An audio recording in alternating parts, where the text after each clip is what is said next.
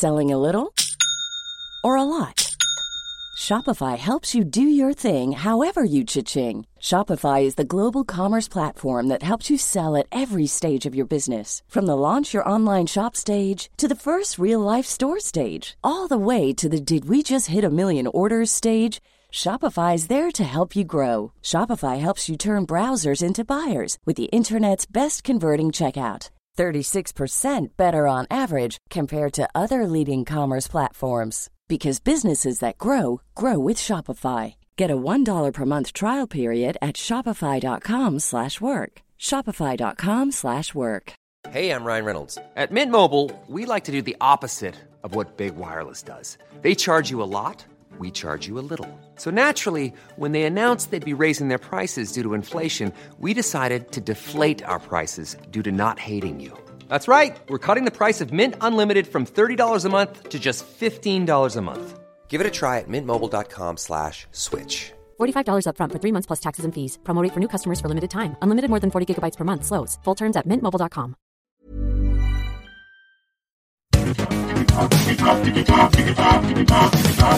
Digitalk, der Podcast rund um die digitale Welt mit Dominik Grote.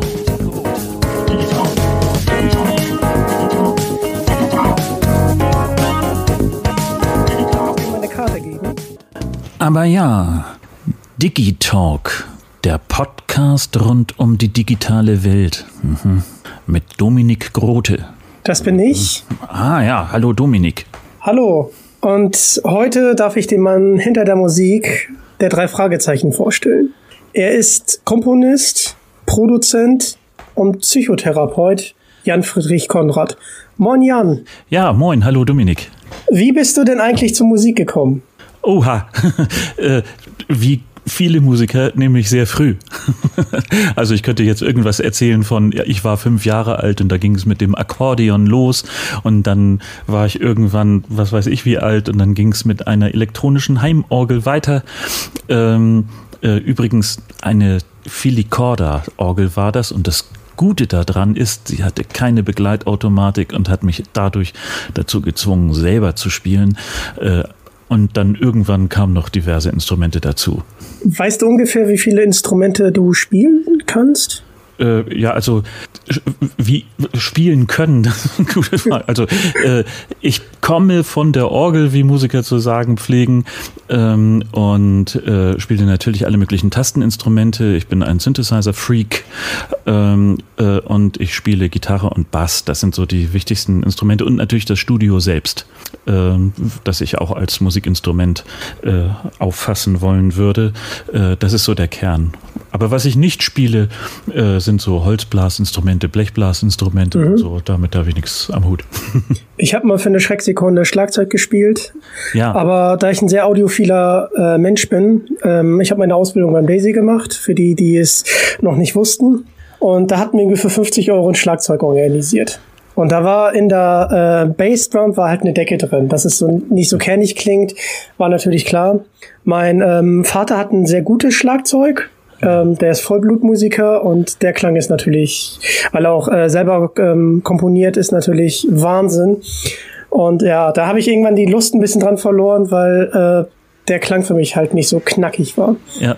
Ich habe eine Obsession mit Schlagzeug und gutem Schlagzeugspiel. Ich interessiere mich sehr dafür, äh, gucke mir diverse Videos an. Allein ich spiele nicht selber, ähm, aber bin doch sehr darauf bedacht, dass wenn ich Drums programmiere, äh, dass die dann, ich sage mal, richtig gut sind. Das ist schön. Da habe ich ein äh, YouTube-Video-Empfehlung für dich. Kann ich dir nachher mal schicken. Das ist äh, Best Drummer in the World. Da ist irgendwie so ein ähm, Wettbewerb und der geht volle Kanne ab. Also der springt dann nachher auf den Stuhl, auf dem er sitzt und spielt darauf rum und dann hat er noch äh, was Elektronisches äh, im Hintergrund und äh, geht ziemlich ab und fand ich auch sehr gut, weil da kann man auch gut ähm, Kopfhörer oder Anlagen testen, wie natürlich das rüberkommt. ja, okay. Ziehe ich mir rein. Das ist gut, schicke ich dir auch nachher. Jan, du hast ja Musikwissenschaften studiert und das nicht bei irgendjemanden, sondern bei Andreas Beuermann.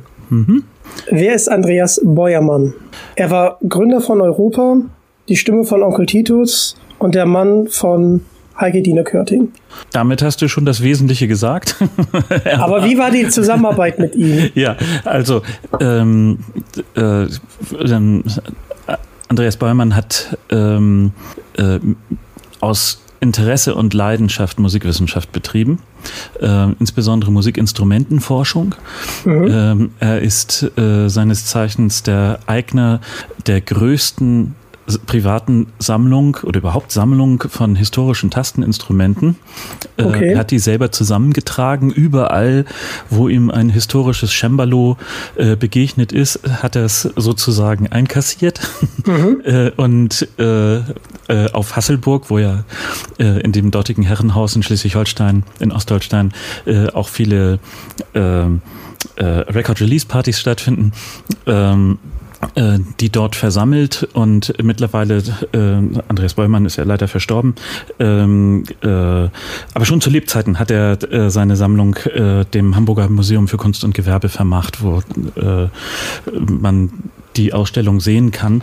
Äh, ja, also Dutzende, Dutzende, Dutzende und aber Dutzende historische Chamberlain. das, das war sein Thema. Aber nicht nur äh, historische Instrumente, sondern auch äh, moderne elektronische Musikinstrumente. Er ist ein richtiger Freak im besten Sinne gewesen. Ähm, er hatte zu der Zeit, äh, wo ich ihn kennenlernte, äh, beispielsweise ein Zündklavier. Und wenn man das mal äh, nachgoogelt oder Wikipedia-mäßig äh, guckt, Zündklavier, was ist das denn? Äh, da gibt es also irgendwie vielleicht fünf, sechs Leute, die eins hatten. Äh, oh, wow. Und äh, das war damals äh, einer der allerersten Sampler und äh, eben zu Zeiten, äh, wo Sampler einfach schlicht unbezahlbar waren. Äh, und damit hat er musikalische, also oder, oder akustische Analysen von Musikinstrumenten angestellt und sowas. Also eigentlich hat er mehr aus Freude und Sendungsbewusstsein und weil er einfach wirklich ein, ein großartiger Lehrer ist, äh, Seminare gemacht und ich werde das nie vergessen, wie er uns Studierende empfangen hat, in, damals in der Agnesstraße, wo oben das äh, äh, Tonstudio Europa gewesen war zu der Zeit. Oh. Ähm, äh, und äh, unten im Erdgeschoss gab es dann ein Seminar und äh, ich erzähle das immer wieder gerne. Er hat uns palettenweise Kuchen und Softdrinks offeriert, äh, damit das so richtig Spaß macht. Sehr gut, sehr gut. Also das war im Studium nicht der Regelfall. Ähm, ich rühme meine anderen ähm, Professoren und Professorinnen, äh, bei denen ich studieren durfte. Äh, die Anzahl der Seminare, für die Andreas, Andreas Beuermann Zeit hatte, war nun nicht so groß, aber es war spektakulär. Und ich war vorgebildet in puncto Musikelektronik und äh, ein wenig auffällig in dem Seminar. Äh, und äh, tatsächlich bist du dann ja auch richtig zu Europa gekommen. Ähm, wie, wie kam es dazu?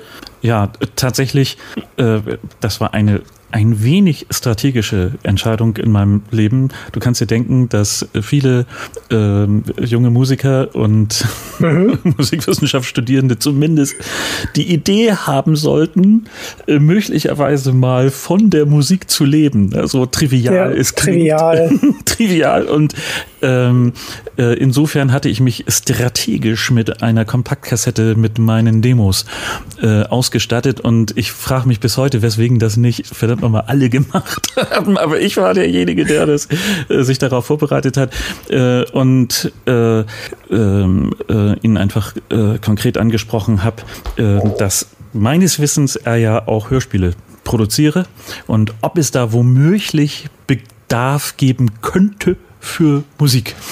Also viel genauer wusste ich es tatsächlich nicht, denn ich bin zu, bis zu dem Zeitpunkt durchaus kein Hörspielhörer oder Kassettenkind gewesen mhm. ähm, und äh, habe das also mehr so angenommen, dass das ja wohl äh, Musik geben wird. und äh, dafür hatte ich dann eben ein Demo dabei und das Demo wurde spontan für interessant befunden und sehr gut, sehr gut. das Haus dann mit Skripts für das Schlosstrio. Das ist ja wunderbar. Und dann hast du etwas geschaffen, wo ich seit 18 Jahren wirklicher Fan bin. Und zwar hast du das berühmte drei Fragezeichen Intro gemacht. Und äh, es ist wirklich so, ich habe mir damals eine CD gekauft und dann habe ich mir erstmal wirklich zehnmal erstmal das Intro gegeben, damit ich, weil ich dann richtig in Stimmung kam, äh, um den Fall der drei Fragezeichen äh, dann zu hören. Sehr gut. Das gefällt mir. Das finde ich gut.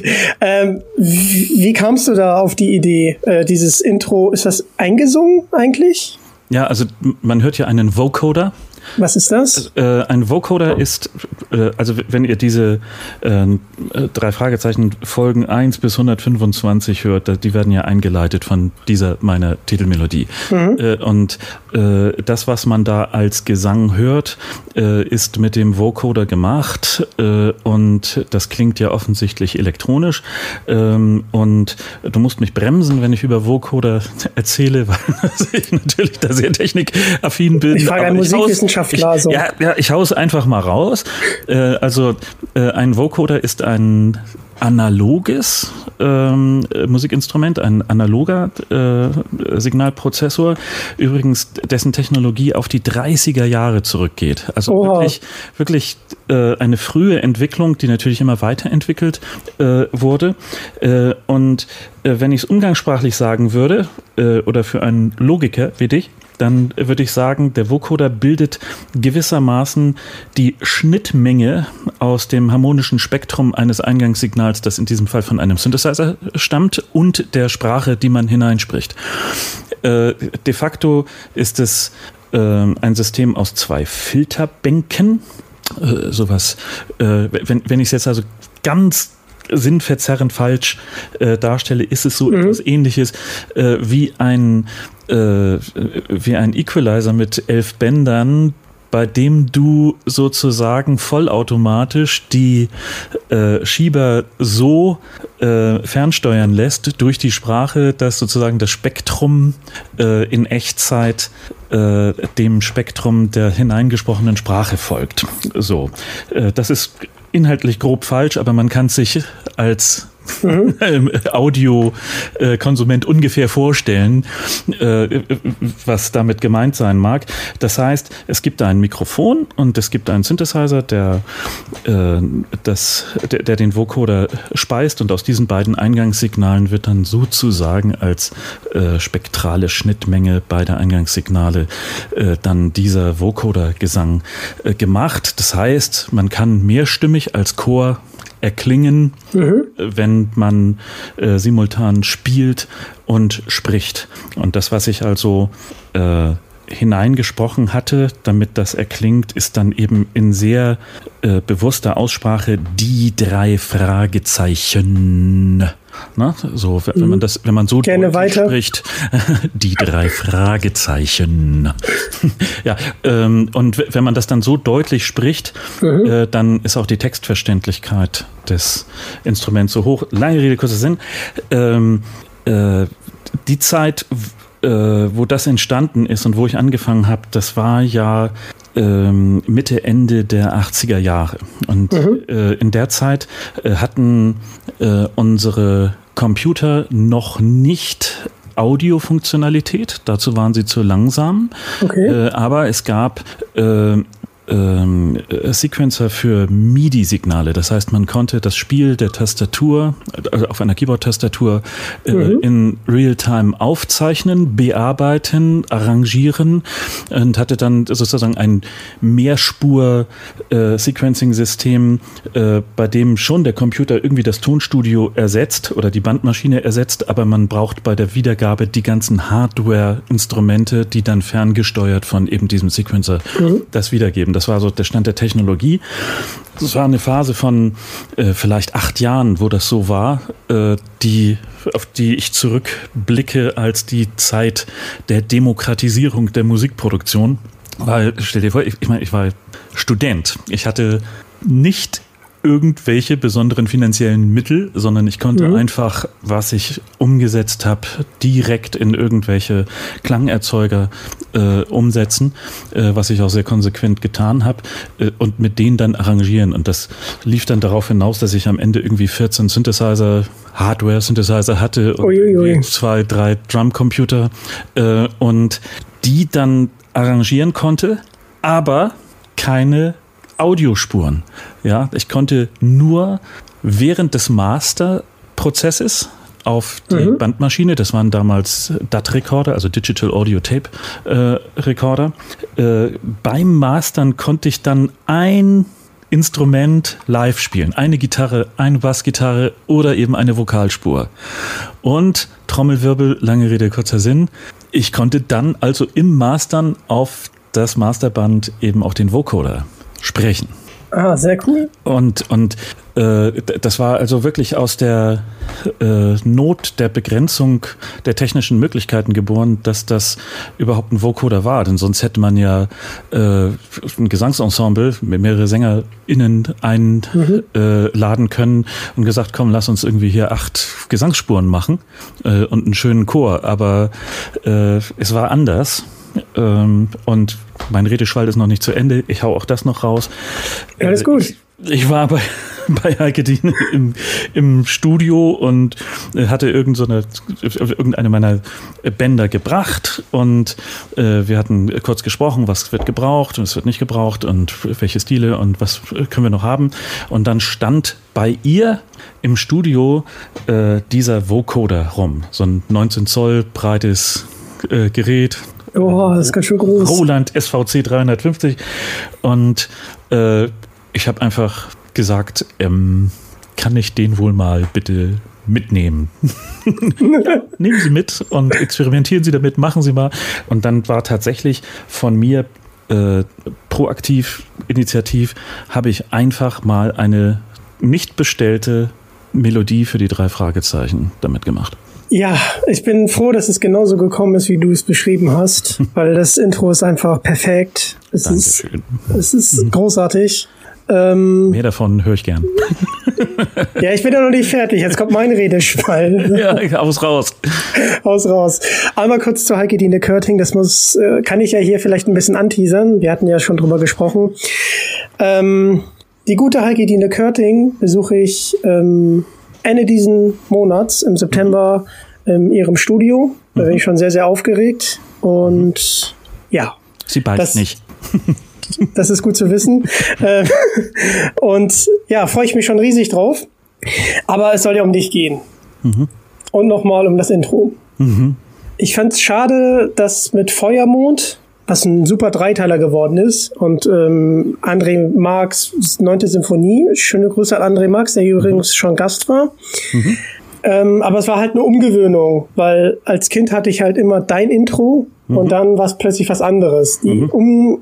Umgewöhnung äh, hat mir schwer gefallen, das muss ich, muss ich schon sagen. Also ich hätte gerne in allen, allen Folgen, die äh, bis jetzt erschienen sind, immer dein Intro gehört. Mhm. Ja, Bleiben wir bei den drei Fragezeichen. Ja, dazu kann ich übrigens selber natürlich nicht viel sagen. Ne?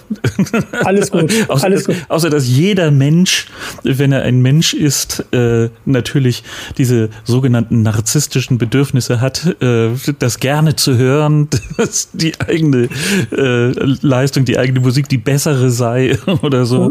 Mhm. Aber ähm, äh, ja, das musste vielleicht Heike Diener auch mal fragen, äh, was es damit auf sich hat. Es ist ja so, ich, ich bin ja selber auch davon betroffen, äh, dass es vorher noch andere Originale gegeben hatte, übrigens mehr als eins. Mhm. Und ähm, äh, das ist halt immer so, äh, wenn man jung ist, also irgendwie, ich sag mal 14 Jahre alt ist und es äh, trifft einen irgendeine Musik mitten ins Herz, diese Erinnerung, die kann man nie wieder auslöschen. Ja. Äh, und das hat, das bedeutet dann immer, äh, dass was immer nachkommt, was immer sich ändert, äh, was immer jemand da hineinfunken will, mhm. führt dann immer zu dem Urteil, ne, damals war das besser und so. Und das geht fast jedem Konsumenten so. Ich versuche mich davon immer so ein bisschen äh, als Hörer zu äh, distanzieren ähm, äh, und solche Vergleiche einfach nicht anzustellen. Versuche ich auch nicht. Ähm, ich äh, gebe auch jeden neuen drei Fragezeichen Hörspiel auch seine Chancen. Da waren ja auch einige Perlen dabei. Aber nichtsdestotrotz bist du halt Teil meiner Kindheit, mhm. äh, an die ich mich auch gerne zurückerinnere. Deswegen die drei Fragezeichen noch so eine Konstante äh, geworden ist und auf die man sich immer verlassen konnte. Da eine kleine Anekdote zu. Man streitet sich hin und wieder mal. Ich habe mich mit meinem Vater gestritten, ich habe mich entschuldigt. Ich war 13 und ähm, hatte Taschengeld und wollte mir halt was Süßes kaufen, so ein paar Chips, bisschen was zu trinken, um halt äh, was zu gucken dann auf YouTube. Mhm. Mm, er meinte, nee, er geht alleine einkaufen. Er kam wieder. Ich habe ihm beim Einräumen der, des Einkaufes geholfen. Er hat mich äh, in mein Zimmer geschickt und dann war erstmal funkstill. Und ich dachte, okay, da sind die Wogen noch nicht geglättet. Der Haussegen hing schief. Der Haussegen hing schief. Mhm. Und dann hat er mich zu sich gerufen, hat mir eine drei Fragezeichen CD ähm, zugeschoben, Spur ah. ins Nichts ah. und da war alles wieder in Ordnung. Ah, was für eine schöne Geste, ja. Ja, also damit hätte ich auch nicht gerechnet. Ja, das ist, ja, das ist eine schöne Geschichte. Ja. Äh, ja. Also alle Eltern, die, die zuhören, ne, so macht man das. Ne? Genau also so. Frieden schaffen mit äh, drei Fragezeichen folgen. ja, toll. Mhm. Ja, fand ich auch super. Ähm, bleiben wir bei den drei Fragezeichen. Seit wann bist du Fan? Äh, ich bin noch nie Fan von irgendwas gewesen, äh, denn Fan ist ja die Abkürzung äh, für Fanatiker und ähm, tatsächlich? ja, ja, also ich, ich äh, also selbst wenn äh, wir die Musiker oder Musikbands, äh, auf die ich am meisten stehe, nennen, äh, ich würde mich niemals als als Fan bezeichnen, im Sinne von Fanclub und Durchdrehen und äh, Jubeln. Äh, so, das, das liegt mir fern. Mhm. Ähm, und äh, das heißt aber nicht, dass ich nicht äh, die Hörspiele äh, sehr zu schätzen weiß. Ähm, also, ähm, wenn ich daran denke, was, äh, also die, diese, diese Hörspielserien sind ja ein äh, Phänomen äh, unseres Sprachraums. Das ist ja wirklich der deutschsprachige Kulturkreis. Mhm. Äh, das wird gehört in äh, Deutschland, in der Schweiz, etwas weniger in Österreich offenbar, in Norditalien. Und äh, wenn man dann im Spotify guckt, wo wird's noch gehört, dann sind das offenbar Deutsche, die gerade in den USA sitzen, die dann ja. äh, sich die Heimat geben. Äh, also, äh, das äh, findet man ja in keinem anderen Sprachraum. Äh, und das ist natürlich ähm, eine, ein, hängt ganz eng mit der Lebensleistung äh, von äh, Andreas Bäumann und Heike-Dine Körting äh, zusammen, äh, mit diesem Phänomen Europa-Hörspiele, äh, dass das so populär ist. Und das tut äh, das, sag, das kann ich gar nicht feierlich genug sagen. Und dann hörst du vielleicht so was ähnliches wie die Begeisterung eines Fans. Das tut der deutschen Sprache sehr gut. Also auch, dass so viele äh, Kinder, so viele junge Leute eine so elaborierte Sprache hören, übrigens ganz frei von Schimpfworten und äh, dergleichen. Ähm, ich gebrauche sie selber hemmungslos im Alltag äh, oder auch schriftlich, aber in diesen Serien ja nun gar nicht. Ähm, und äh, diese Sprache wird noch dazu gesprochen von ausgesuchten, allerbesten Schauspielern, die eine perfekte Aussprache haben. Selbst wenn sie einen Akzent imitieren sollen oder selbst wenn sie nuscheln wollen.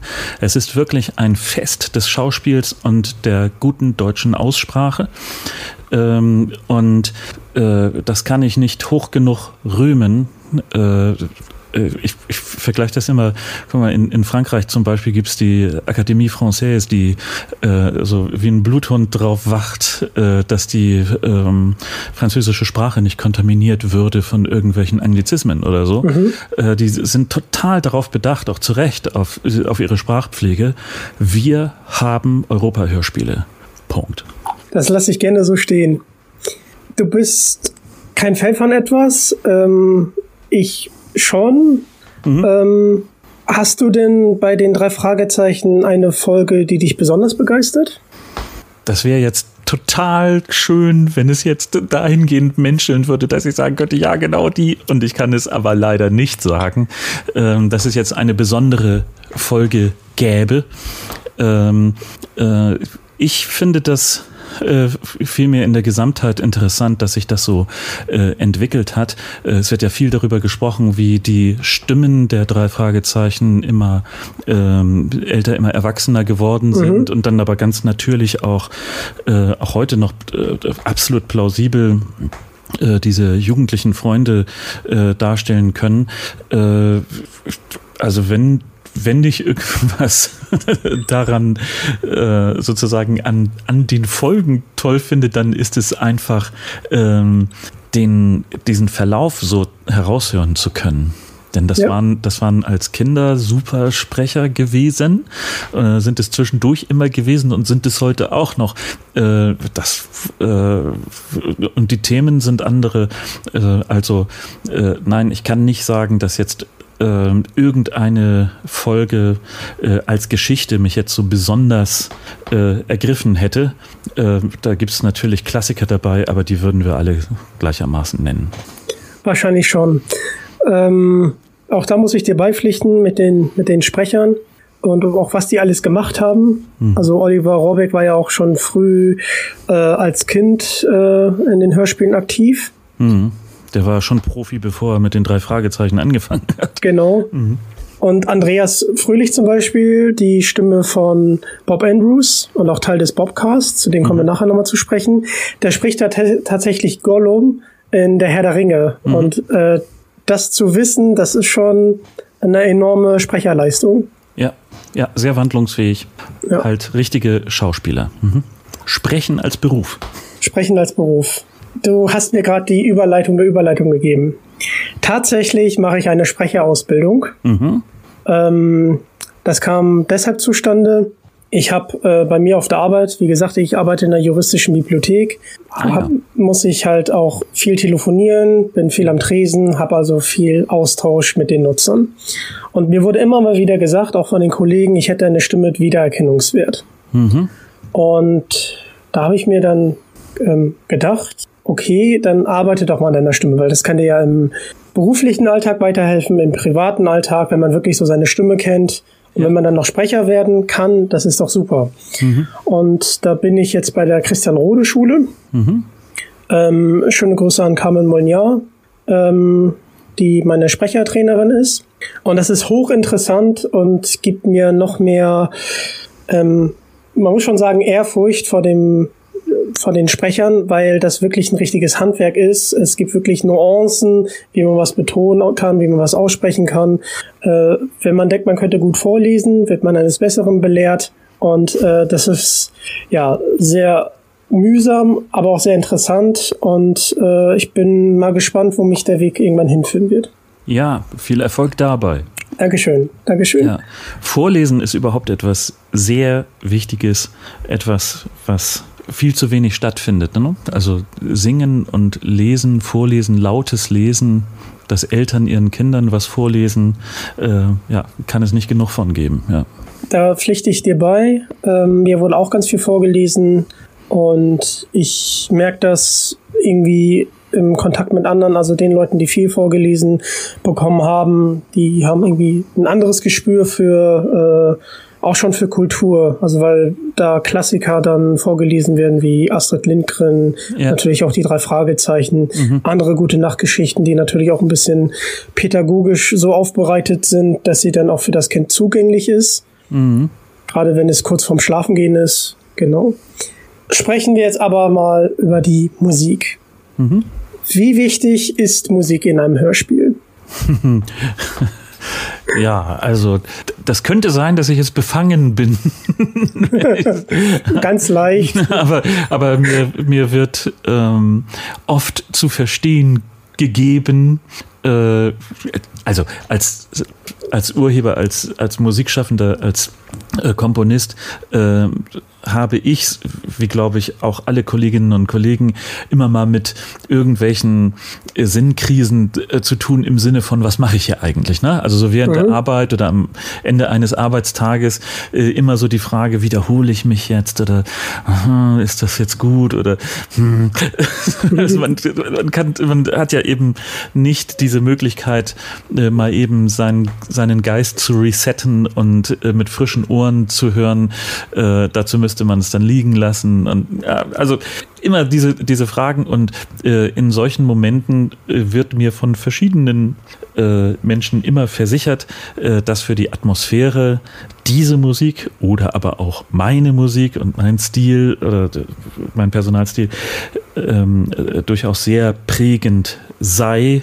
Ähm, und wenn ich das übertrage auf äh, andere Werke, sagen wir mal auf Film und Filmmusik, dann, mhm. äh, dann ahne ich, dass das auch richtig ist. Also ja, es ist bedeutend. Es gibt ja im Hörspiel nur Audio und das ist eben nur Sprache, Geräusch und Musik. Mhm. Äh, und äh, natürlich sind alle drei Faktoren äh, sehr bedeutend und äh, mir ist schon klar, äh, auch wenn es unbescheiden klingt, äh, dass man mit so ein paar Sekunden von Musik wirklich eine Atmosphäre setzt, die dann auch bleibt und sich durchzieht. Ich habe es zum Beispiel bei Tödliche Spur gemerkt. Das ist ja ein sehr actiongeladener Fall, ähm, auch von André Marx. Mhm. Und äh, der hat, also ist mein absolutes Lieblings-Hörspiel. Ähm, Kurze Anekdote dazu. Mhm. Ähm, ich hatte das André Marx natürlich erzählt. Er war, oh mein Gott, das war die schnellste runtergeschriebene Geschichte überhaupt. Ähm, sein deshalb, Glanzstück. Deshalb muss sie nicht schlechter sein. Genau. Mhm. Ähm, aber sein Glanzstück ist natürlich Feuermond. Mhm. Haben auch lange drüber geredet. Ähm, kannst du ungefähr beschreiben, wie du das komponierst? Also ähm, hast du vorher den Text und äh, weißt ungefähr, was da drin los ist, oder wirst du am Ende der Hörspielproduktion mit ins Boot geholt? Äh, am Anfang meiner Zusammenarbeit äh, war das tatsächlich so, dass ich Skripts hatte mhm. äh, und auf bestimmte Textstellen hin bestimmte Musiken äh, gemacht habe, auch mit dem Anspruch, äh, dass es sozusagen eine Überleitung von einer Atmosphäre zur nächsten geben möge. Äh, heute wissen wir, das ist gar nicht das, was zählt. Also äh, wenn man äh, in Kategorien von Filmmusik ähm, äh, sprechen würde. Äh, da gibt es also äh, Beschreib also Namen für unterschiedliche ästhetische Konzepte, wie Musik funktioniert. Äh, und äh, das, wie äh, die Hörspiele funktionieren, entspricht am ehesten der sogenannten Mood-Technik. Das heißt, es wird die Mut, die Stimmung, mhm. ähm, musikalisch erzeugt oder, oder kommentiert. Ähm, und äh, die, die Musik, die äh, ich komponiere und produziere, hat dann eben genau diese eine Stimmung, ohne notwendigerweise von der einen zur nächsten überzuleiten. Ähm, und diese Stimmung kann man natürlich, wenn man die Musik kennt und im Archiv hat, mhm. kann man als André Menninger natürlich memorieren. Also der, der, der kennt die Musik und weiß, welche er dann selber einsetzen will. Äh, und dazu braucht er mich tatsächlich nicht. Also er bekommt von mir stimmungsvolle Atmos ähm, und ist selber derjenige, und das ist eben auch äh, eine enorme Kreativleistung, er ist selber derjenige, der dann die Musik, von der er weiß, das ist die, die ich hier jetzt haben will, äh, die er dann da reinfährt. Das heißt, an diesem Prozess bin ich äh, mittlerweile nicht mehr beteiligt, äh, sondern ich lasse mich überraschen, wo welcher äh, äh, Track auftaucht und das ist sogar serienübergreifend so. Ne? Also ja. äh, ich denke immer äh, in der Kategorie von Detektivgeschichte. Mhm. Das gilt für die fünf Freunde, das gilt für TKKG, das gilt auch für Hanni und Nanni, die ich hoch zu schätzen weiß, die ich sehr gerne mag und höre. Ähm, und natürlich für die drei Fragezeichen, die natürlich sozusagen die Königsdisziplin sind. Ähm, und meine Tracks tauchen überall mal auf. Und trotzdem wirkt es originär passend zu der jeweiligen Serie. Das ist doch sehr schön. Ich muss tatsächlich gestehen, dass ich bei den drei Fragezeichen am meisten drin bin. Mhm. Ja, ähm, das ist TKKG nicht ist nicht ehrenrührig. Okay, da bin ich ja beruhigt. André Miniger muss ich noch mal ganz kurz ansprechen. Unfassbar äh, cooler Typ. Ähm, ja, ein großer Geschichtenerzähler. Ist er wirklich, hat ganz viele Anekdoten. Ja. Ähm, er war ja auch schon Teil des Podcastes, mhm. relativ am Anfang. Mhm. Und ähm, ja, super. Typ. Und ja, dass er jetzt typ, auch. Das lag mir auch auf der Zunge, genau das sozusagen, ein super Typ. ja. Eine ganz kurze Anekdote dazu. Ähm, ich habe mich mit ihm natürlich getroffen ähm, und dann waren wir halt essen Und äh, ich war natürlich aufgeregt. Er hat Hexenhandy, äh, Stimme aus dem Nichts, Rufmord, also auch Folgen, die ich schon in der Kindheit gehört habe, äh, geschrieben als Autor mhm. und ähm, produziert die auch schon relativ lange, seit den 90ern. Mhm. Und er meinte, ganz cool, ich bin ein Star zum Anfassen. Fand ich sensationell. Er war schon ein Star zum Anfassen, dass es André ist. Ja, und, und für ihn gilt dann, glaube ich, sagen zu dürfen, äh, äh, auch tatsächlich, dass er äh, wirklich immer auch äh, im Wortsinne Fan gewesen war. Ne? Also ja. äh, er wollte dahin, wo, wo er jetzt ist ähm, und äh, äh, hatte eben auch äh, eine, äh, eine große Sammlung von Hörspielen, bevor er angefangen hatte. Und so, der mhm. war also wirklich ganz durch und durch im Medium Hörspiel drin. Ja. Hörst du heute denn noch drei Fragezeichen Hörspiele oder auch andere Hörspiele? Ja, äh, also naturgemäß aus beruflichem Interesse mhm. äh, höre ich insbesondere, ähm, äh, sorry, aber ich höre natürlich diese Europaserien, bei denen ich damit rechne, dass meine Musik eingesetzt wird. Ja. Äh, und äh, wir sind ja äh, äh, mehrere Komponisten und Produzenten, äh, die beisteuern. Ich, ich gehöre zwar zu den meistverwendeten. Ähm, Glückwunsch dazu. Äh, ja, äh, aber äh, ich bin eben auch nicht der Einzige. Ne? Also mhm. Äh, Konstantin Stahlberg, äh, Jens-Peter äh, ähm, ähm, Morgenstern und bevor ich jetzt irgendjemanden vergesse, also es gibt tolle Kollegen, die auch etwas beitragen und ich höre natürlich interessiert hin, bei welchen Stellen wann welche Tracks äh, verwendet werden äh, und was so, was wir so machen. Ne? Das ist für mich die Gelegenheit reinzuhören, aber äh, trotzdem beim Hören bin ich natürlich auch in der Immersion, das heißt in der Geschichte befangen äh, und äh, es geht mir wie das so wie Hunderttausenden äh, jeden Abend, dass auch ich gelegentlich bei den Fragezeichen einschlafe und deshalb immer nicht weiß, wie gehen die Geschichten eigentlich zu Ende. das ist ja witzig. Ich bin ich schlafe tatsächlich bei den drei Fragezeichen nicht ein. Ja. Das mag vielleicht daran liegen, dass ich sie äh, oft beim Autofahren oder so gehört ja. habe. Ja. Und äh, eher dazu gehört habe, um wach zu bleiben. Ja, das funktioniert auch. ja, gerade bei den gruseligen Sachen.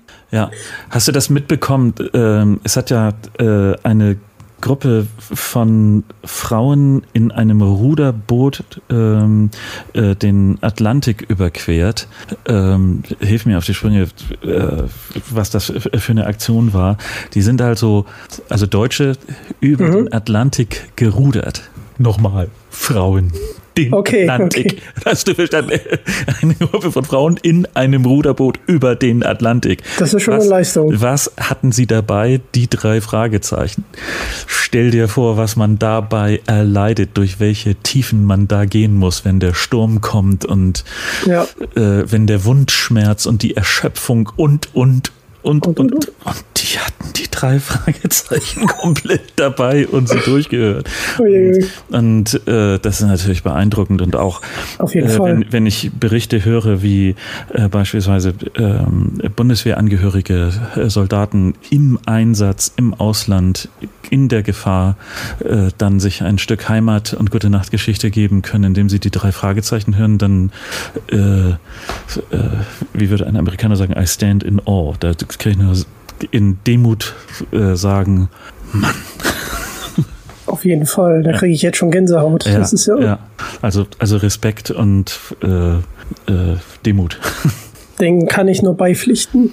Dann für die drei Fragezeichen-Fans unter euch. Ihr kennt ihn sicherlich schon, den Bobcast mit Kai Schwind und Andreas Fröhlich. Auch Kai Schwind war hier Gast. Der mhm. ist übrigens der Torregisseur der drei Fragezeichen-Touren. Mhm. Und du steuerst tatsächlich auch die Musik dazu bei. Wie, wie kam es zu diesem Projekt? Ja, also äh, auch da muss ich sagen, nicht die Musik, sondern welche, also Musiken. Ne? Ja. Ähm, es hat, es, also mein, mein Vocoder äh, Titelthema wurde bearbeitet äh, als Intro äh, und ähm, äh, ja, also ähm, die Regie, also in Gestalt von Kai Schwind und Kolleginnen, ähm, äh, wollten bestimmte Tracks haben und haben mich gefragt, ob ich die äh, aus meinem Archiv liefern könnte.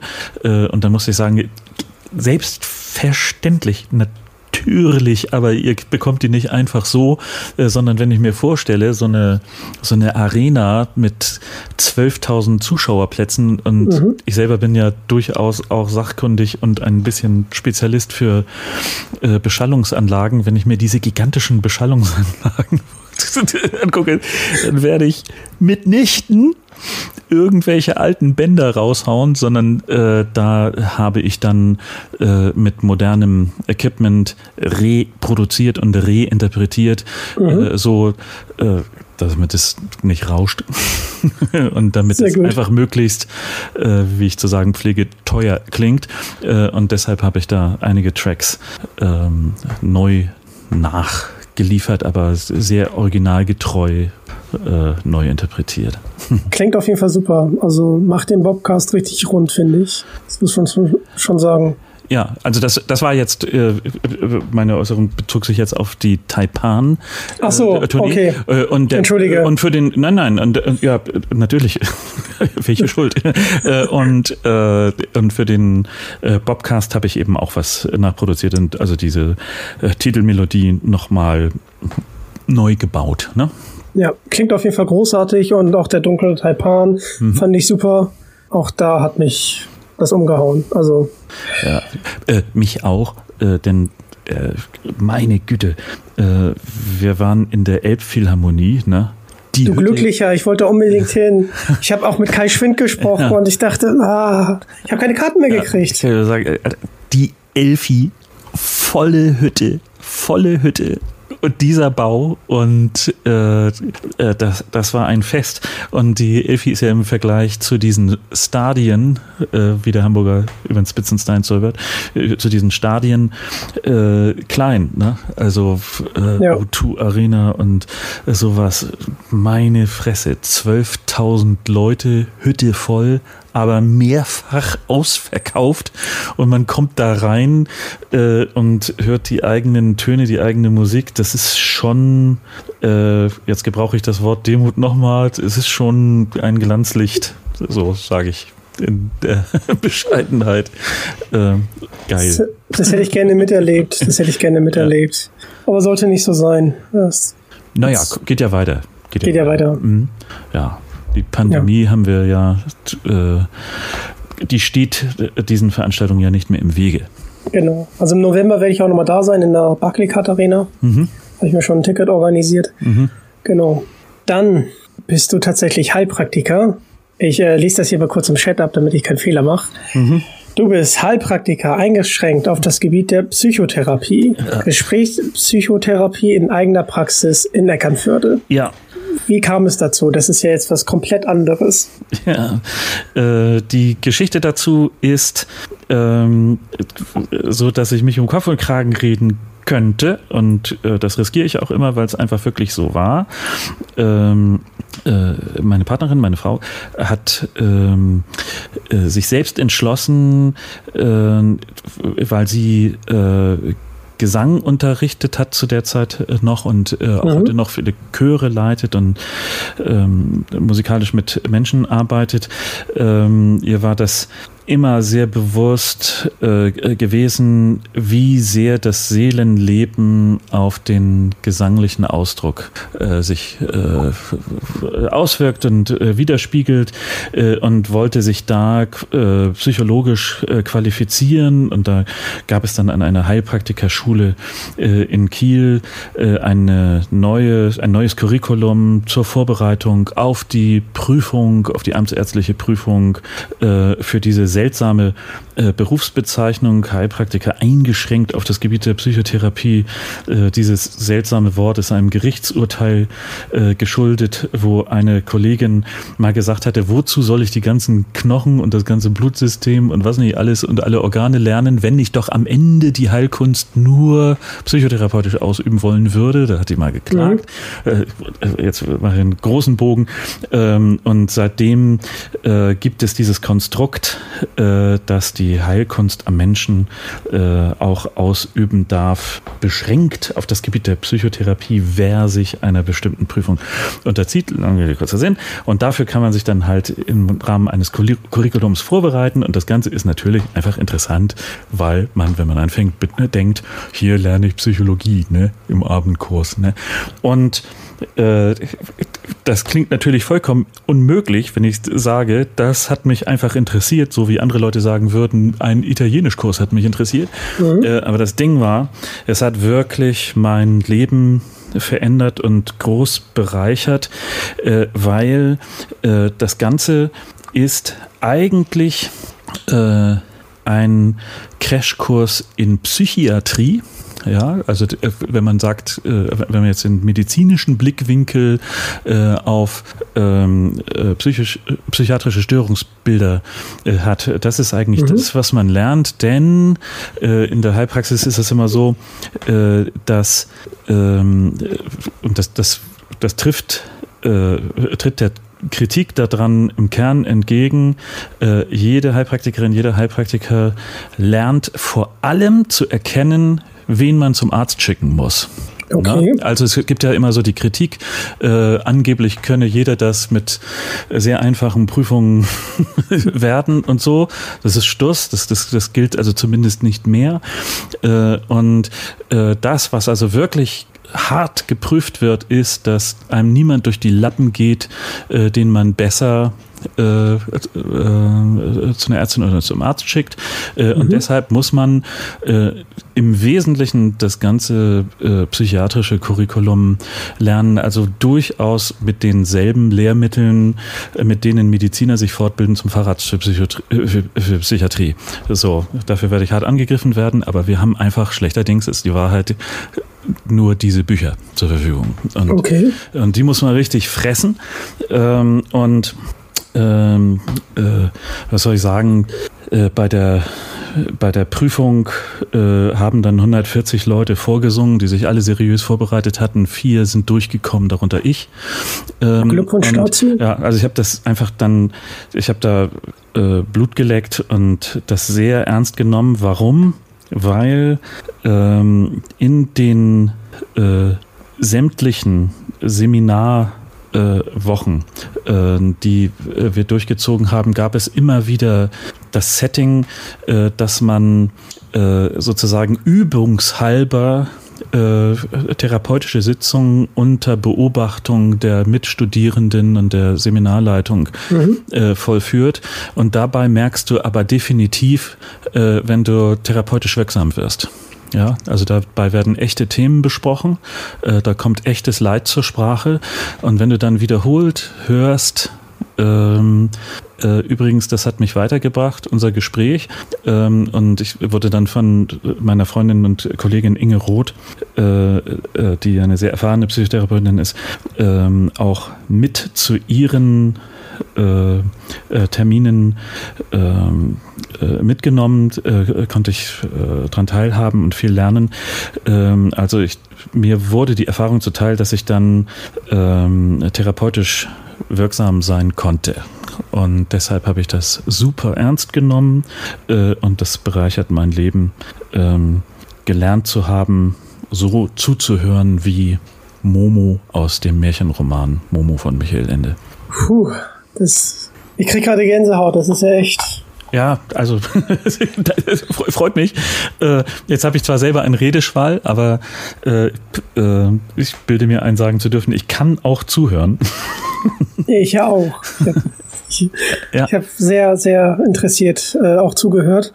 Hat dich das irgendwie bei dem Komponieren von Musikstücken ähm, nochmal auf eine andere Ebene gebracht, dadurch, dass du menschliches Verhalten viel besser verstehen kannst? Oder klammerst du das komplett aus?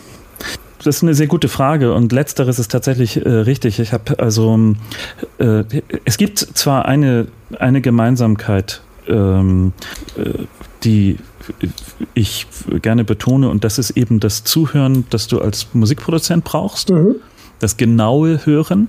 Ähm, ähm, aber äh, mehr auch nicht, möchte ich immer sagen. Im Gegenteil ist es mir wichtig, ähm, äh, diese Ebenen nicht zu vermengen. Also ich bin beispielsweise nicht äh, Musiktherapeut mhm. oder so. Ne? Also das ja. könnte ich nicht, das, das würde ich nicht aushalten, äh, das könnte ich mir nicht zumuten, äh, jetzt sozusagen zu therapeutischen Zwecken, also ich, ich respektiere das sehr, aber das würde ich sozusagen als, als mit meinem Musikerohr nicht aushalten, jetzt sozusagen mit völlig unqualifizierten zum Zwecke der Therapie, der Musiktherapie jetzt äh, sozusagen ähm, ähm, das ganze Getrommel über mich ergehen zu lassen, hätte ich, ich, ich okay. da will ich, da will ich lieber ohne Musik arbeiten äh, und äh, ganz trivial und nochmal rede ich mich um Kopf und Kragen.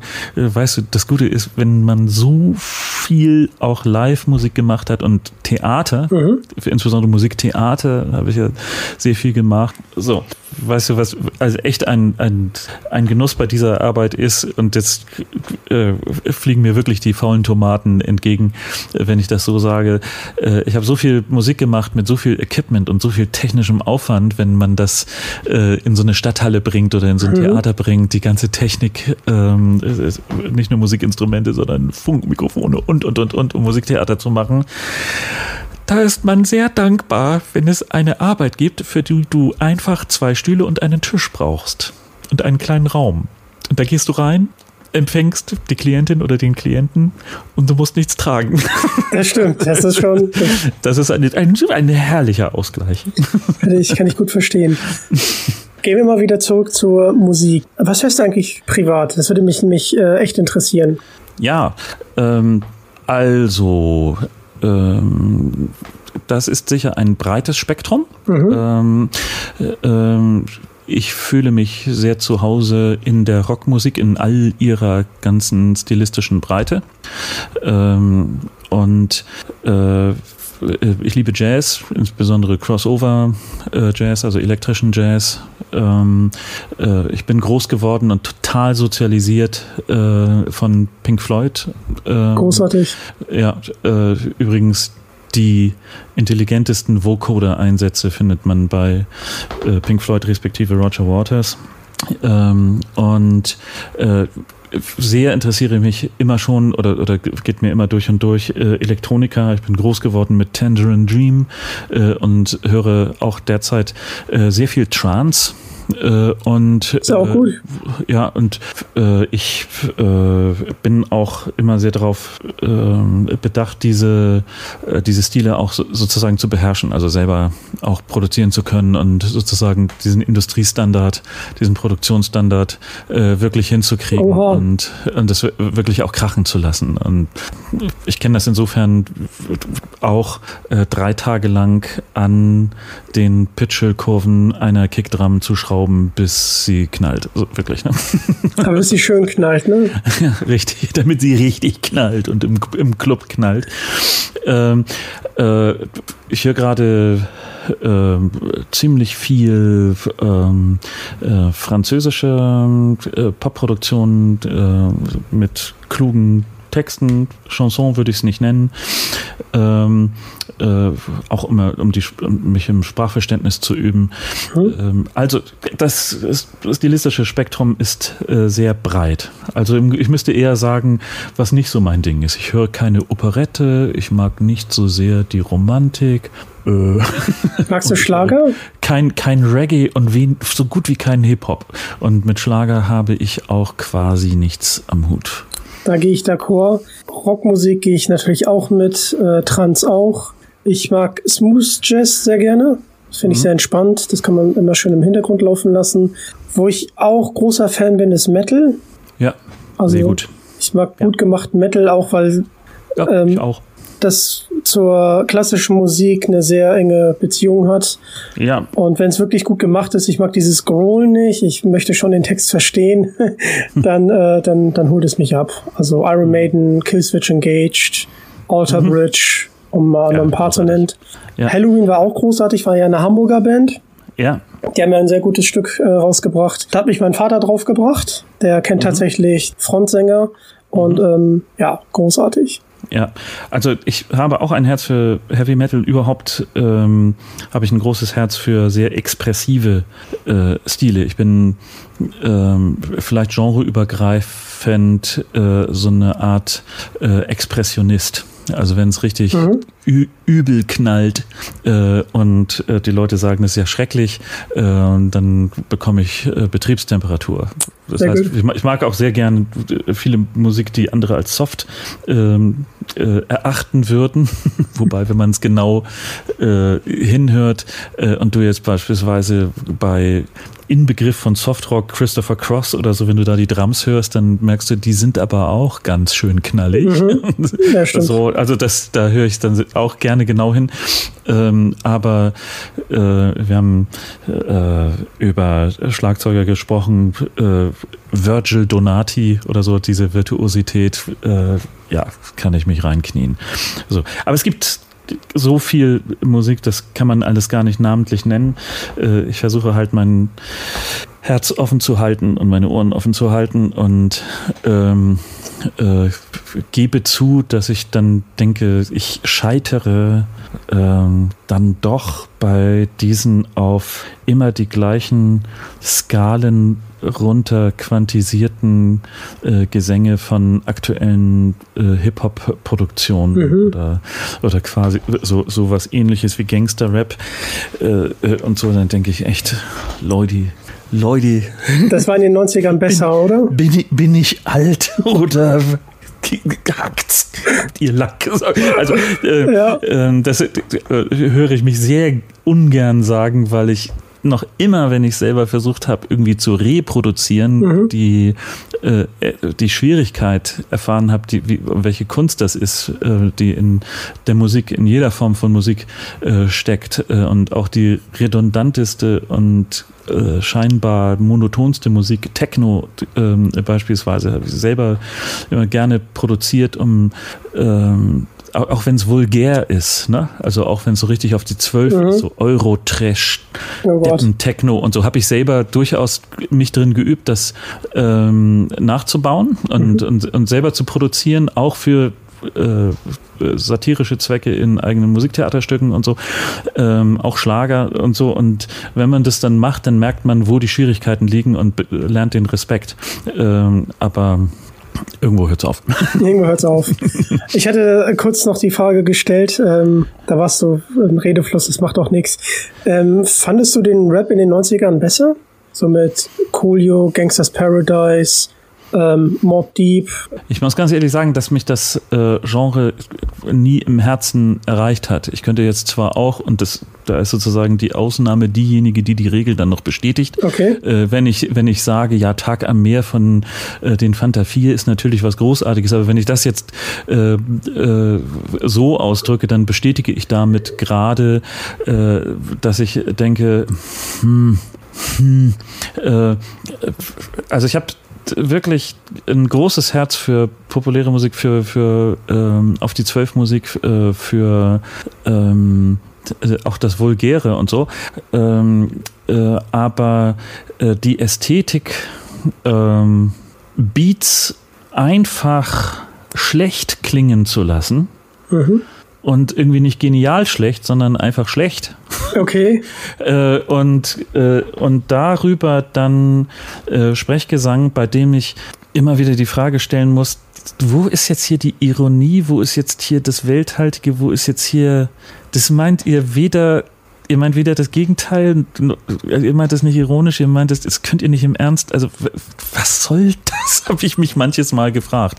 Ja. Ja, also wenn äh, Musik tatsächlich darauf hinausläuft, äh, irgendwie zu ästhetisieren, dass man aus der Hood ist und äh, dass ähm, äh, alles mit Drogen und sexistisch und geile Autos und Schmuck und so, mhm. denke ich, sag mal, das, das kann man ja machen, aber man muss doch irgendwie das so rüber rüberbringen, dass man erkannt hat, dass das armselig ist.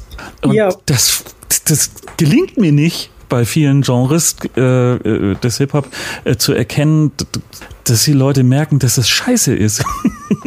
nur, nur eine Gedanke zu einem Song, weil ich den wirklich gut finde. Also Jetzt habe äh, ich mich schon wieder über Kopf und Kragen und, und alles. Oh Gott, die Tomaten fliegen. Oh. Ja. Jan, um es mal als ähm, Gesprächspsychotherapeut Azubi zu sagen, du hast hier natürlich äh, auch die Zeit dafür. Gerne. Sehr gut, sehr gut. Sehr gut. Bei Gangsters Paradise von Coolio ist übrigens mein Lieblings-Rap-Stück. Mhm. Ich finde auch, da kann ich dir zustimmen, in den letzten Jahren gab es da wirklich, äh, meines Erachtens, ich habe Rap länger verfolgt, ähm, Mhm. weil ich das bewundernswert finde auf der lyrischen Seite, wie man Ja. den Rhythmus und auch das Gefühl in einem auslöst, ähm, um halt Mhm. eine Message äh, rüberzubringen. Aber Gangsters Paradise war live super gut performt, das muss man schon sagen. Mhm. Und er singt ja davon, dass er auf der Straße ist und Mhm. ähm, dass er halt keine Bildung hat und so weiter. Und Mhm. wie er das rübergebracht hat, großartig. Und dann Mhm. äh, diese hellere Gesangsstimme, die dann kommt mit dieses Gangsters Paradise. Ja, ich kenne Ja. den Song. Mhm. Großartig, wirklich, wirklich gut. Und ich finde, das ist einer der wenigen Songs, die beweisen, dass Hip-Hop auch anders sein kann. Musikalisch, auch voll auf die Zwölf, also einfach mal brutal ehrlich. Ja, aber trotzdem nicht so so auf möchte gern, sondern das war ja wirklich so ein bisschen auch der Background. Und äh, der Song hat mich wirklich abgeholt. Und der ist von 95. Ich bin Geburtsjahr 95. Ähm, Ja. Ich habe den wahrscheinlich damals nicht gehört, da kann mich nicht mehr dran erinnern. Aber Ja. ja, also ein großartiger. Also ich könnte, ich könnte auch So. äh, Tracks nennen, wo, wo ich äh, sage, also die Bassline und äh, so, also äh, glaube ich unbenommen ähm, äh, und und äh, kann ich vielfach nachvollziehen. Ich, ich, ich kann auch Reggae Tracks benennen, die ich gut finde und wo ich mitgehe, bloß es ist überhaupt nicht im Kern meines musikalischen Okay, Seins. Okay. Das ist Ja. eigentlich nur die Aussage. Äh, Und äh, natürlich, und das ist ja immer wieder das Großartige am äh, Phänomen oder am Universum Musik, dass ähm, es so viele unterschiedliche Funktionen und ästhetische Ansätze und Konzepte gibt, äh, wozu das gut ist. Ne? Also äh, Hip-Hop ist als Kultur ja ähm, äh, äh, definiert durch ähm, äh, Graffiti, durch äh, Klamotte, durch äh, äh, den, den Tanz ähm, und durch Poetry Slam einfach. Ne? Also es, es ist einfach eine Sprachkunst. Das ist mir natürlich bewusst. Eine Echtzeit-Sprachimprovisationskunst, die dann gelegentlich durchsetzt ist mit sparsamen äh, musikalischen Elementen, die in ihrer Sparsamkeit auch notwendig Ja. sind. Ähm, äh, und es ist, äh, wenn man so will, äh, jetzt fliegen wieder Tomaten, äh, nicht ähm, oder, oder bewegt sich äh, damit sozusagen an am Rand des Spektrums von dem, was Musik sonst ist. Äh, natürlich maße ich mir nicht an zu erklären, was Musik ist und was keine Musik ist, aber man kann schon sagen, äh, wenn man Musik versuchen wollen würde zu definieren, was nicht möglich ist, äh, muss man schon sagen, im Kern steht Rhythmik, Harmonik und Melodik. Ne? Und vielleicht Gesangstext. Ja. Ne? Ähm, äh, das ist so das, äh, was Musik typischerweise im Kern äh, zu bieten hat. Und das ganze Phänomen Hip-Hop ähm, bewegt sich da sozusagen in einem Randbereich, weil das äh, total sprachlastig ist. Weniger Musik, den Augenmerk auf die Musik liegt. Also, also nicht, nicht im Sinne von Melodie und Harmonik ähm, äh, und, und, und Form im Sinne von äh, Einleitung, Durchführung äh, und so weiter. Ähm, äh, es gibt eine Refrainstruktur, äh, aber das ist sozusagen nicht das, wo die Musik spielt, sinngemäß, Ja. sondern das, wo die Musik spielt, äh, ist eben die Echtzeit-Sprachkunst und der Battle auch, ne? die Auseinandersetzung, sich gegenseitig intelligent zu dissen und mit, mit Sprache umgehen zu können. Davor habe ich größten Respekt. Es ist bloß eben nicht äh, so etwas wie, äh, sagen wir mal, Miles Davis. ja, Ja. es ist eben nicht Jazz, es ist eben nicht das, äh, wo man sagen muss, okay, hier hat Ornette Coleman aber wirklich mal Harmonien rausgehauen, die nochmal die Musik neu erfinden oder so. Das, das hat das Medium nicht zu bieten. Äh, und jetzt habe ich ganz viele Worte gemacht, äh, um zu sagen, ist nicht so besonders mein. Ist ja auch alles gut. Aber es gibt eben. alles ja. gut. ähm, ist auch sehr interessant. Also ähm, ich, ich finde auch, dass Hip-Hop gar nicht diesen Anspruch hat, musikalisch wirklich super zu sein, sondern eigentlich nur den Text versucht zu transportieren. Ja, und, und die Musik ist insofern schwierig, als dass die Musik sich total zurücknehmen genau. muss. Ne? Also wenn ich jetzt sozusagen Beatmaker bin im ja. Hip-Hop, äh, dann bin ich nur dann gut, und das, das respektiere ich auch, äh, wenn es mir gelingt, äh, als Musiker keine Musik zu machen, sondern halt Beats, die nicht stören, ja, so, wenn man genau. so will. Ne? Äh, und da kommt dann auch dieses ganze Lo-Fi-Momentum und so, äh, das, das kapiere ich schon und da habe ich dann, kann ich auch meinen Hut ziehen und so.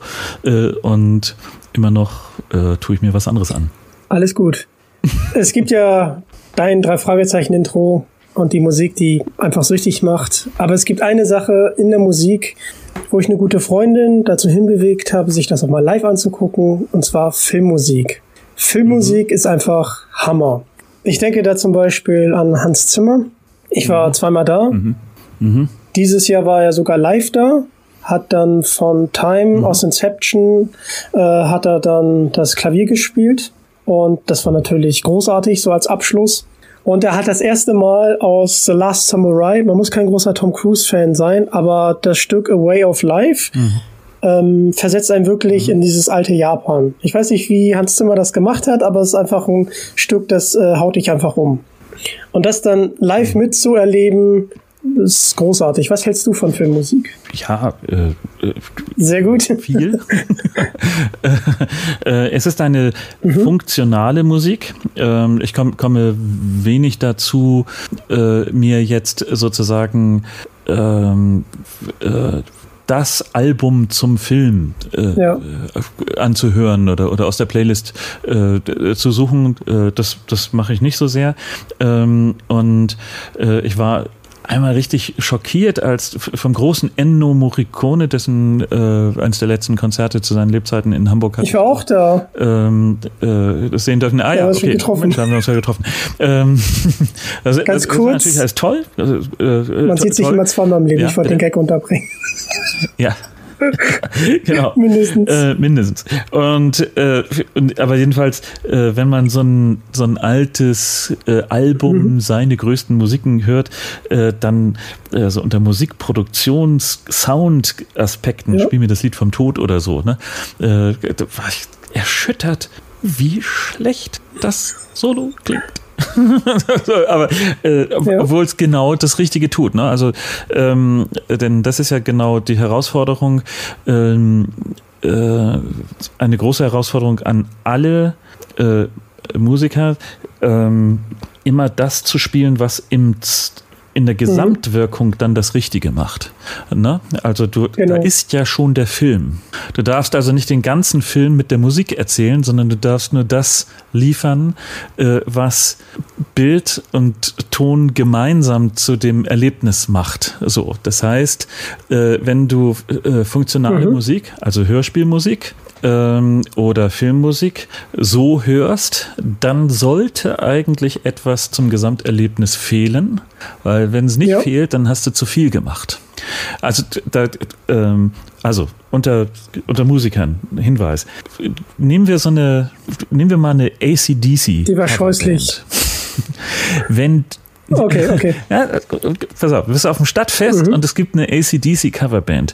Wenn die den Job schlecht macht, ähm, dann gibt sie sozusagen zu viel Gain auf die Gitarren, zu viel Verzerrung, dann macht sie zu viel mhm. ähm, Alarm äh, und die das Gesamtbild der Musik entsteht nicht mehr im Rezipienten, ja. also nicht mehr im Hörer. Wenn du die echten ACDC hören, hörst äh, äh, und äh, erlebst, äh, dann bist du sozusagen mhm. Mitmusiker als Hörer und in deinem Kopf ähm, als ob ihr gemeinsam im Schützengraben an der Front seid, sozusagen gemeinsam sind wir äh, die Armee und das eig ja. die eigentliche Musik entsteht in deinem Kopf äh, und die Band spielt nur das, was not notwendig ist, damit du im Rest äh, sozusagen den Rest dazu spielst. Äh, und wenn du da zu viel lieferst, äh, dann wird es fade. und das ist, das ist etwas, was für Filmmusik mhm. und Hörspielmusik sicher auch gilt.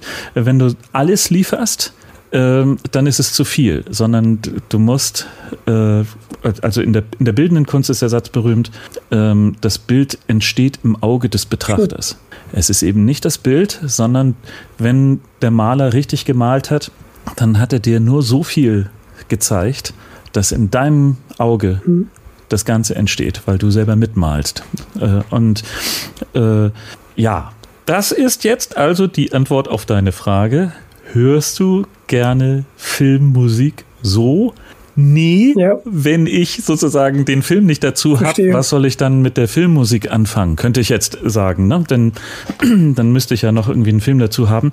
Äh, das ist natürlich Kann eine Antwort, verstehen. aber so von der Logik her. Ne? Also ich, ich, hör, ich höre lieber ähm, äh, Musik, die in sich stimmig ist, aber äh, ich äh, beim Filme schauen äh, höre ich natürlich genau hin, was die machen äh, und respektiere das. Und wenn ich da einen Namen rühmen darf äh, und mich tiefst verneigen darf, dann ist das Klaus Doldinger. Zu welchem Film hat er Musik gemacht? Äh, es wird immer als erstes ah, okay, genannt, das, das Boot und, und, äh, und, und viel, viele andere. Äh, aber es gibt die eine Titelmelodie, die Tatort? einfach die beste Titelmelodie aller Zeiten ist. Tatort, genau. Der, Vor der Vorspann vom Tatort. Dieses Riff, Alter! dieses Bassriff, ähm, äh, das ist auch, das ist doch nicht von dieser Welt. Das ja. trifft auch das Genre einfach vollkommen perfekt und könnte nicht besser sein.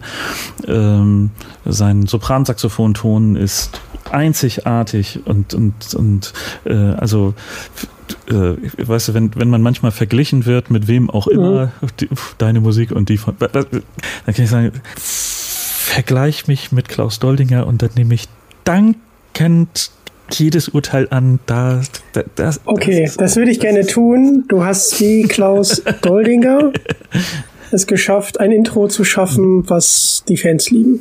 Das ist absolut ernst gemeint. Ich wollte auch nochmal drei Komponisten kurz an, ansprechen. Ähm, wie gesagt, ich äh, befasse mich mit Filmen. Das hat folgenden Background, ganz kurze Geschichte dazu. Ja. Jetzt wird's ein bisschen psychologisch. Wuhu. Ich hab, mein erster Computer war halt super schlecht. Der hatte 600 Megahertz, äh, 1 Gigabyte, nee, 6 Gigabyte waren das damals Festplatte, eine kleine Grafikkarte, Internet war damit nicht so möglich. Und die tollsten Spiele konntest du auch nicht drauf spielen. Gerade, äh, ich war da so zehn, da wollte man sich natürlich auch vergleichen. Mhm. Und da konnte man jetzt nicht so die Spiele spielen, die andere gespielt haben. Also habe ich viele Filme geguckt. Mhm. Alle Genres durch. Schöne Grüße da an äh, Simon, mein Deutschlehrer. Heute sind wir ähm, auch befreundet. Mit, äh, mit dem war ich auf Teneriffa mit seiner Family. Wir hatten da den Kurs Literatur. Und da hat er uns die Kronbrüder, die haben The Big Lebowski gemacht zum Beispiel oder ähm, True Grit. Damit haben, mhm. hat er uns ähm, Filme gucken mhm. nochmal näher gebracht. Dann habe ich natürlich viele Bücher gelesen und so weiter. Und ich muss tatsächlich sagen, dass mhm. ich ähm, Harold Faltermeyer sehr gut finde. Also er hat ja die Musik zu Beverly Hills Cup gemacht, das von Axel Foley. Ähm, Top mhm. Gun hat er gemacht. Ähm, ja. Wo ich sagen muss, ja. dass der zweite Top Gun, also Top Gun Maverick, obwohl er von der Erzählstruktur eigentlich eine Nacherzählung vom ersten ist, trotzdem ein gutes Popcorn-Kino war. Tango und Cash hat er gemacht und natürlich Miami Vice. Aber das ist sehr mhm. Elektro-lastig.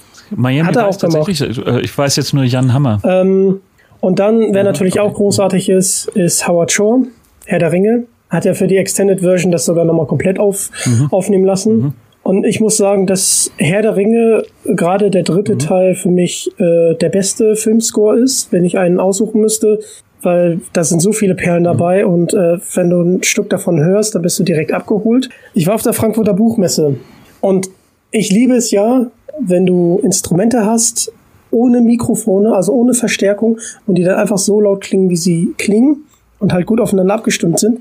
Wir hatten damals acht Euro bezahlt, mhm. ähm, haben dann so ein bisschen erzählt bekommen, wie der Hobbit, also die Vorgeschichte von Herr der Ringe, äh, nach Deutschland kam. Äh, das ist ja im Klett Verlag damals erschienen und das wurde uns so ein bisschen erzählt. Und dann gab es nachher noch dieses Konzert und das hat mich umgehauen, weil es einfach, es war einfach, aber die Musik, die war halt einfach kräftig und äh, ich bin manchmal erstaunt, was man alles aus Räumlichkeiten äh, rausholen kann. Also äh, war der Wahnsinn. Da äh, hatte ich schon echt mhm. was im Auge, muss ich sagen, weil äh, das kickt mich immer, wenn Musik gut gemacht ist, wenn der Ton so im Raum steht. Ich denke da auch gern zurück an das Elbenwald Festival.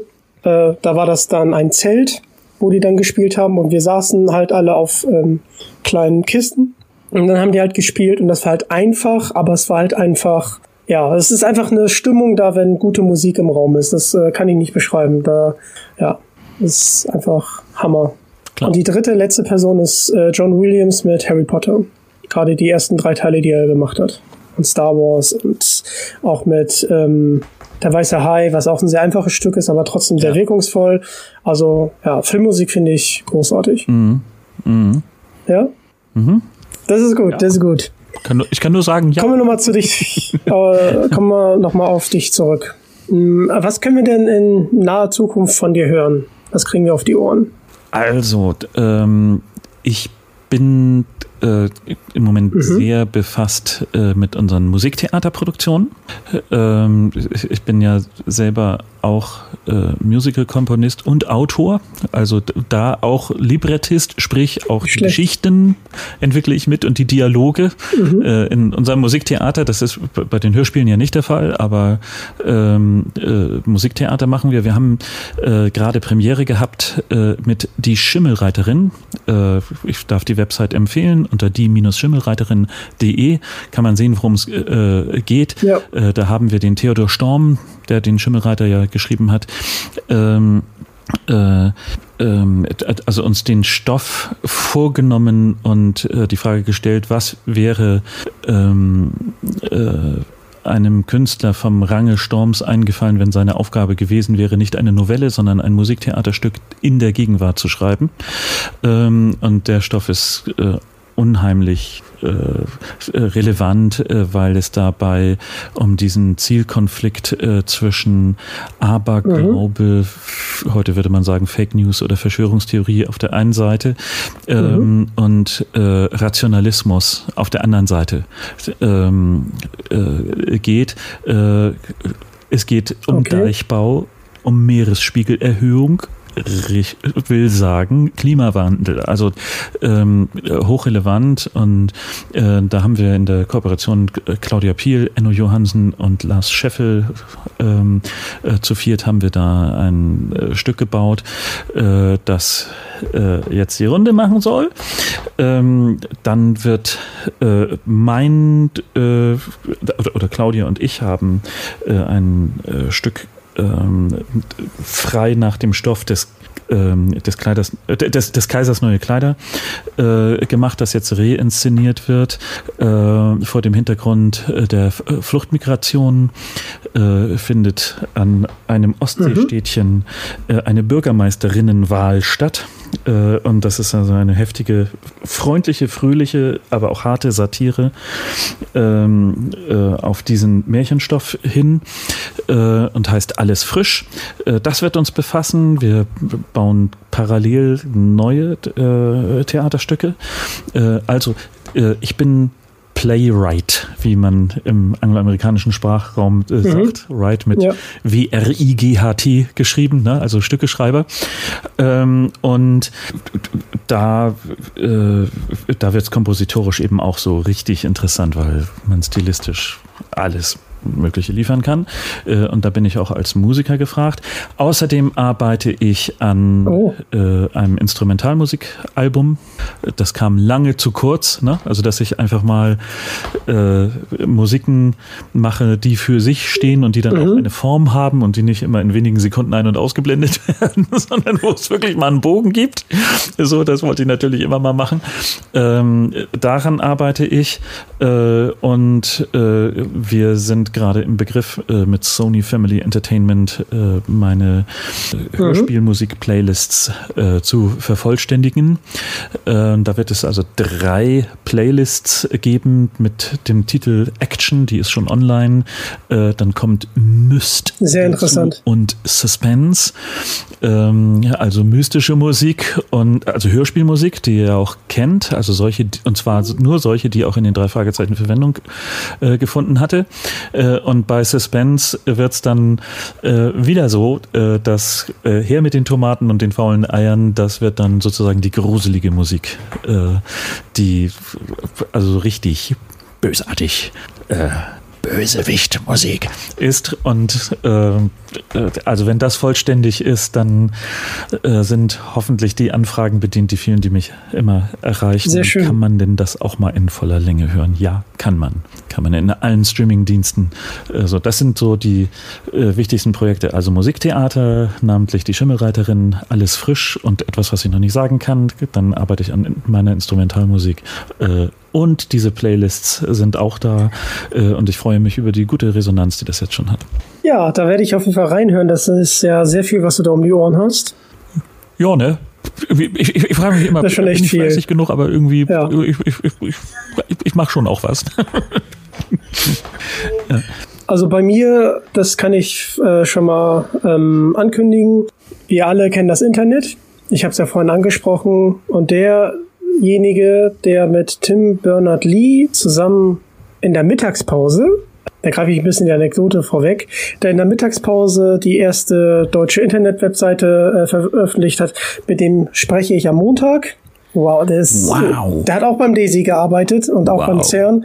Und ja, wow. ja, Menschen, die die Welt wirklich verändert haben. Ja, ja, ich ziehe meinen Hut. Ja, mhm. sehr gut. da bin ich gespannt.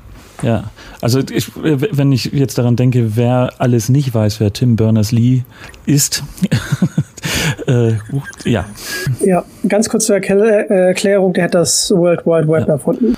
Also die, die, die Hypertext Markup Language, mit der aus dem Internet dann das World Wide Web wurde. Ne? Äh, Könnte man sagen. Das Internet Genau. ist ja, geht ja auf das ARPANET zurück und ist, bis, äh, hat in seinen Vorläufern schon in den 70er Jahren bestanden, aber in dem Moment, äh, wo es Ja. die HTML gab, äh, konnte man eben das tun, was wir heute Surfen nennen, nämlich von der einen Seite zur nächsten hüpfen und so. Ja, und das Genau ist so ist natürlich äh, eine Leistung, die die Welt dermaßen verändert hat. Wow. Mhm. Wow. Auf jeden Fall die, mit dem spreche ich, also die Folge ähm, werdet, werdet ihr auf jeden Fall hören. Ähm, deswegen, bevor ich zur Abmoderation komme, ähm, ganz kurz. Die erste Webseite, die werde ich natürlich bei Instagram verlinken. Da könnt ihr tatsächlich noch hochswipen. Die gibt's tatsächlich noch. Die wird Ja. natürlich nicht mehr betreut, aber die ist äh, da. Ich Oh ja, äh, schicke sie dir gleich mal rüber. Ist sehr einfach gehalten, 700 Byte groß. Ähm, Genau. Mir an. Sehr gut, sehr gut. Dann kommen wir zum, zum, zum Ende dieses Talks. Oh. Es war eine unfassbare Ehre. Vielen lieben Dank auch für die ganzen Infos und be, behind äh, the scenes und wie halt äh, Musik wirkt Ja, und auch entsteht. Dass du die Fragen hast, das ist so Vielen lieben Dank. Irgendwie so sehr gerne. Dankeschön. Und bewertet gerne diesen Podcast, empfehlt mich gerne weiter. Ähm, du bist doch auf Instagram, oder? Wenn ich es richtig gesehen immer habe. meine Pflicht zu tun und immer mal was zu posten, ja. Und das werde ich natürlich hier auch. Sehr schön. Also sobald äh, dieser äh, Podcast äh, online ist, was wenn ihr jetzt zuhört natürlich der Fall ist, äh, dann äh, natürlich werde ich im Instagram das mit hoher Pri äh, Priorität äh, verbreiten. Oh, vielen lieben Dank. Magst du noch einmal die Webseite nennen, ähm, die du vorne, äh, vorher nochmal gesagt hast, damit die Leute jetzt draufklicken? Das ist diese Visitenkarte, sag. Ach so, Nee, meine, Schimmel- meine Website. die-schimmelreiterin.de ähm, und ich kann Sehr- äh, sehr empfehlen, äh, auch äh, sich zu orientieren.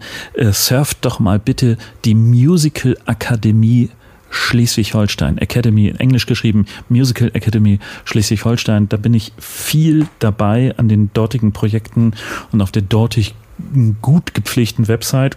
Ich muss ja immer meine Hausaufgaben machen mit meiner eigenen Webseite, muss ich dich vielleicht noch. Also, äh, okay, also jedenfalls, die ist immer äh, up to date und äh, bei den Projekten bin ich viel dabei und ich kann das sehr empfehlen. Ja, dann vielen danke lieben dir. Dank. Sehr gerne. Dann würde ich sagen, rocken Ja. wir es ab. Hört gerne bei der nächsten Podcast-Folge rein. Folgt uns auf Instagram. Äh, bewertet gerne den Podcast. Teilt ihn gerne. Even when we're on a budget, we still deserve nice things.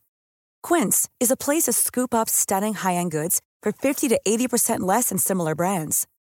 They have buttery soft cashmere sweaters starting at $50, luxurious Italian leather bags, and so much more. Plus, Quince only works with factories that use safe, ethical, and responsible manufacturing. Get the high-end goods you'll love without the high price tag with Quince. Go to quince.com/style for free shipping and 365-day returns.